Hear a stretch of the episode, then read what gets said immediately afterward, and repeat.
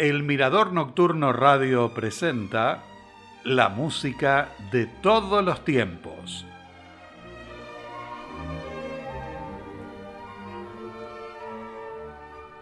Con nuestra cortina musical les doy la bienvenida. La protagonista de la segunda parte del ciclo es la pianista, compositora, concertista y profesora de piano Clara Wieck, posteriormente Schumann, que nació en Leipzig el 13 de septiembre de 1819 y murió en Frankfurt del Meno el 20 de mayo de 1896. Su padre, Friedrich Wieck, fue un reconocido maestro de piano que planeó para su hija una vida de concertista y se preocupó por darle desde niña la mejor formación con los maestros disponibles. También Estudió canto, violín, instrumentación, contrapunto y composición. Le inculcó una férrea disciplina y actuó como su agente promotor para las presentaciones en Europa. A los 11 años dio su primer recital en la Gewandhaus de su ciudad natal y al año siguiente se presentó en París y otras ciudades europeas con bastante éxito. Ese mismo año se publicó una de sus obras, Las cuatro polonesas para piano, opus 1. En 1830, Friedrich Wieck recibió en su casa a un nuevo alumno de 20 años, con inclinaciones literarias y que quería seguir la carrera de concertista. Se trataba de Robert Schumann. A pesar de la diferencia de edad, pronto se forjó entre Robert y Clara una cálida amistad que poco después se transformó en amor. A los 13 años Clara comenzó a componer un concierto para piano, partitura que terminó en 1835 y que es nada menos que el concierto para piano y orquesta en la menor opus 7 y que fue publicado dos años después. En 1836 publicó las cuatro piezas características opus 5. En 1837, Clara y Robert le pidieron permiso al padre para casarse. Este se opuso y comenzó una batalla legal hasta que el juez autorizó el casamiento que se realizó el 12 de septiembre de 1840, el día antes del vigésimo primer cumpleaños de Clara. Debido a una lesión en su mano derecha, Robert Schumann dejó su carrera como pianista y Clara comenzó a tocar en público las obras que componía su marido, muchas de las cuales están llenas de significados extramusicales, donde ella aparece constantemente. Su carrera como pianista se desarrolló en los más altos niveles profesionales. Fue clave en la difusión de las obras de su marido.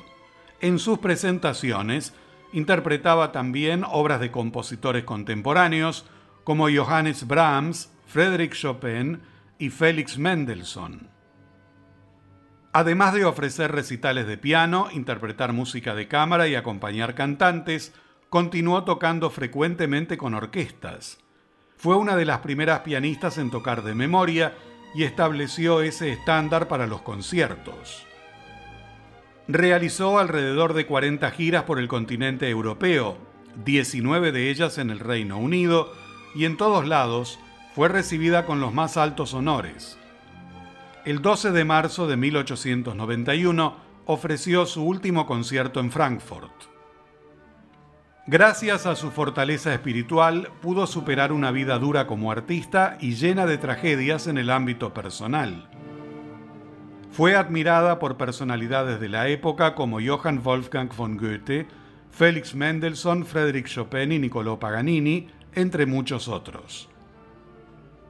En 1878 fue nombrada primera profesora de piano en el nuevo Conservatorio Hoch de Frankfurt, donde atrajo a estudiantes internacionales y fue la editora autorizada de las obras de su marido en la editorial Breitkopf y Hertel. Clara Schumann está considerada como una de las pianistas más distinguidas del período romántico. En una oportunidad escribió, Componer me da un gran placer. No hay nada que supere la alegría de la creación, aunque solo sea porque a través de ella uno gana horas de olvido de sí mismo, cuando uno vive en un mundo de sonido. La polonesa es una danza polaca y muchos compositores la incorporaron entre sus obras. En 1831 se publicaron las cuatro polonesas para piano opus 1 de Clara Wieck y con esta obra iniciamos el programa. Las escuchamos en la interpretación de Susanne Grutzmann.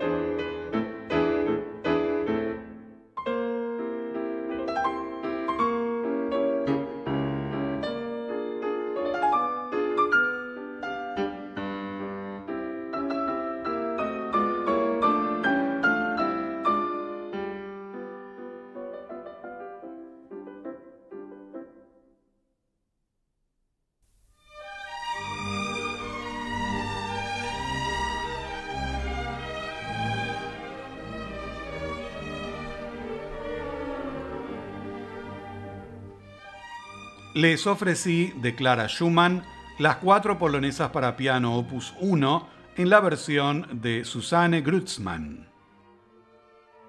Emanuel Geibel fue un poeta y escritor alemán de estilo romántico que tuvo una gran popularidad en su tiempo. Muchos de sus poemas fueron utilizados por músicos como Robert Schumann, Hugo Wolf, Felix Mendelssohn, Johannes Brahms y por supuesto Clara Schumann. Es el caso de los tres coros mixtos compuestos en 1848 con estos títulos. Fiesta Nocturna en Venecia, Hacia Adelante y Gondolera. Los escuchamos en la interpretación del coro Ghostlight dirigido por Evelyn Tröster de Graaf.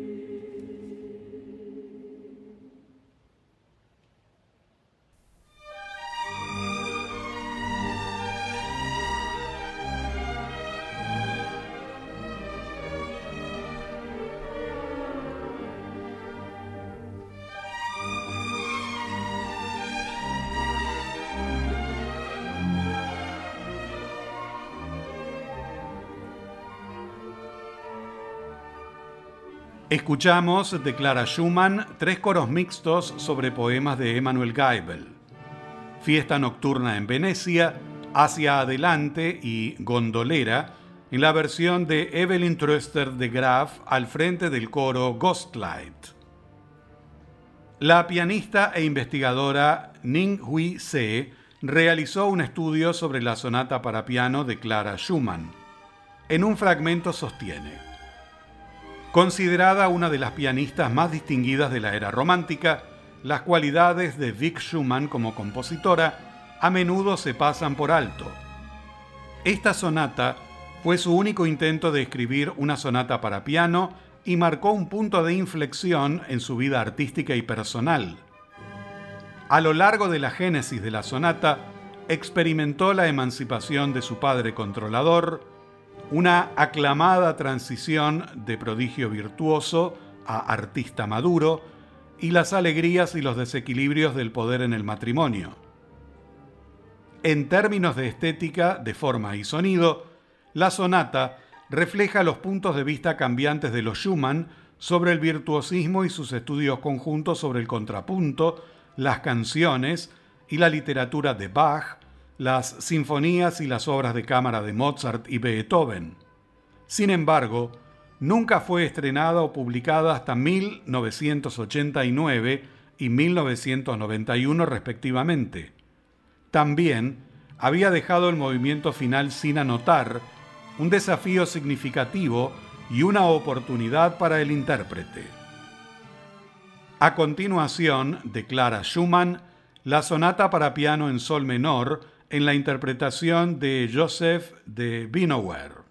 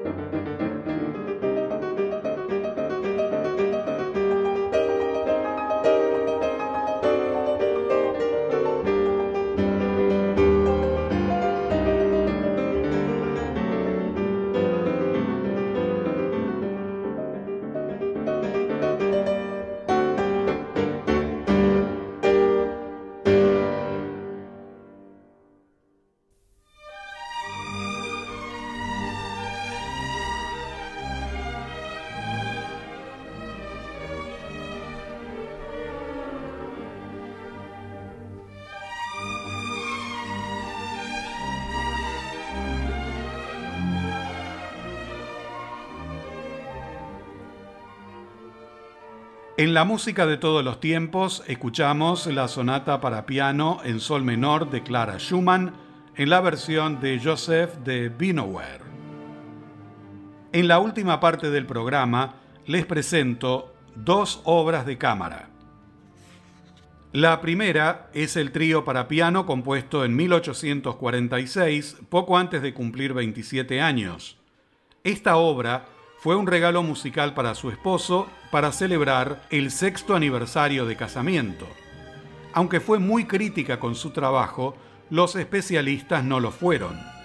La obra fue elogiada por su forma y contenido y por su gran poética. Seguidamente, declara Schumann el trío para piano en sol menor opus 17 en la interpretación del trío Athos integrado por Annette von Hen en violín, Thomas Hoppe en piano y Stefan Heinenmeyer en violonchelo.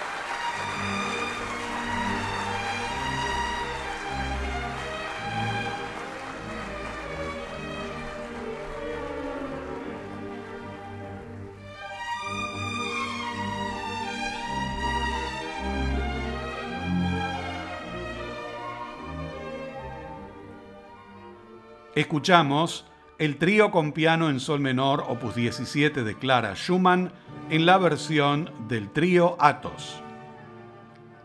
Completamos el programa con las tres romanzas para violín y piano opus 22 que Clara Schumann compuso en 1853. La obra fue publicada por Breitkopf y Hertel en 1855 y dedicada al violinista Joseph Joachim, con el que realizó varias giras. En una oportunidad se presentaron ante el rey Jorge V de Hannover, que se quedó completamente extasiado al escucharlos. El crítico del Neue Berliner Musikzeitung los elogió y afirmó que las tres piezas muestran un personaje individual concebido de una manera verdaderamente sincera y escrito en una mano delicada y fragante. Seguidamente declara Schumann las tres romanzas para violín y piano opus 22 en la interpretación de Sini Simonen en violín y Tania Zapolska en piano.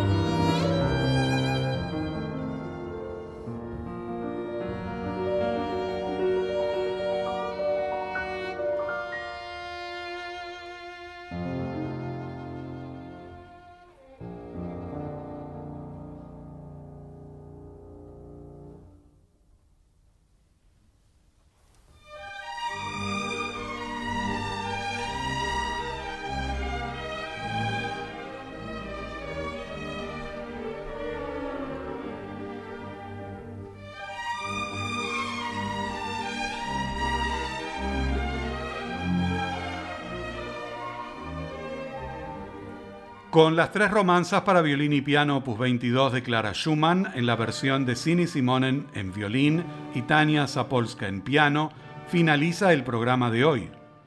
Los invito para dentro de siete días a un nuevo encuentro con la música de todos los tiempos aquí en el Mirador Nocturno Radio.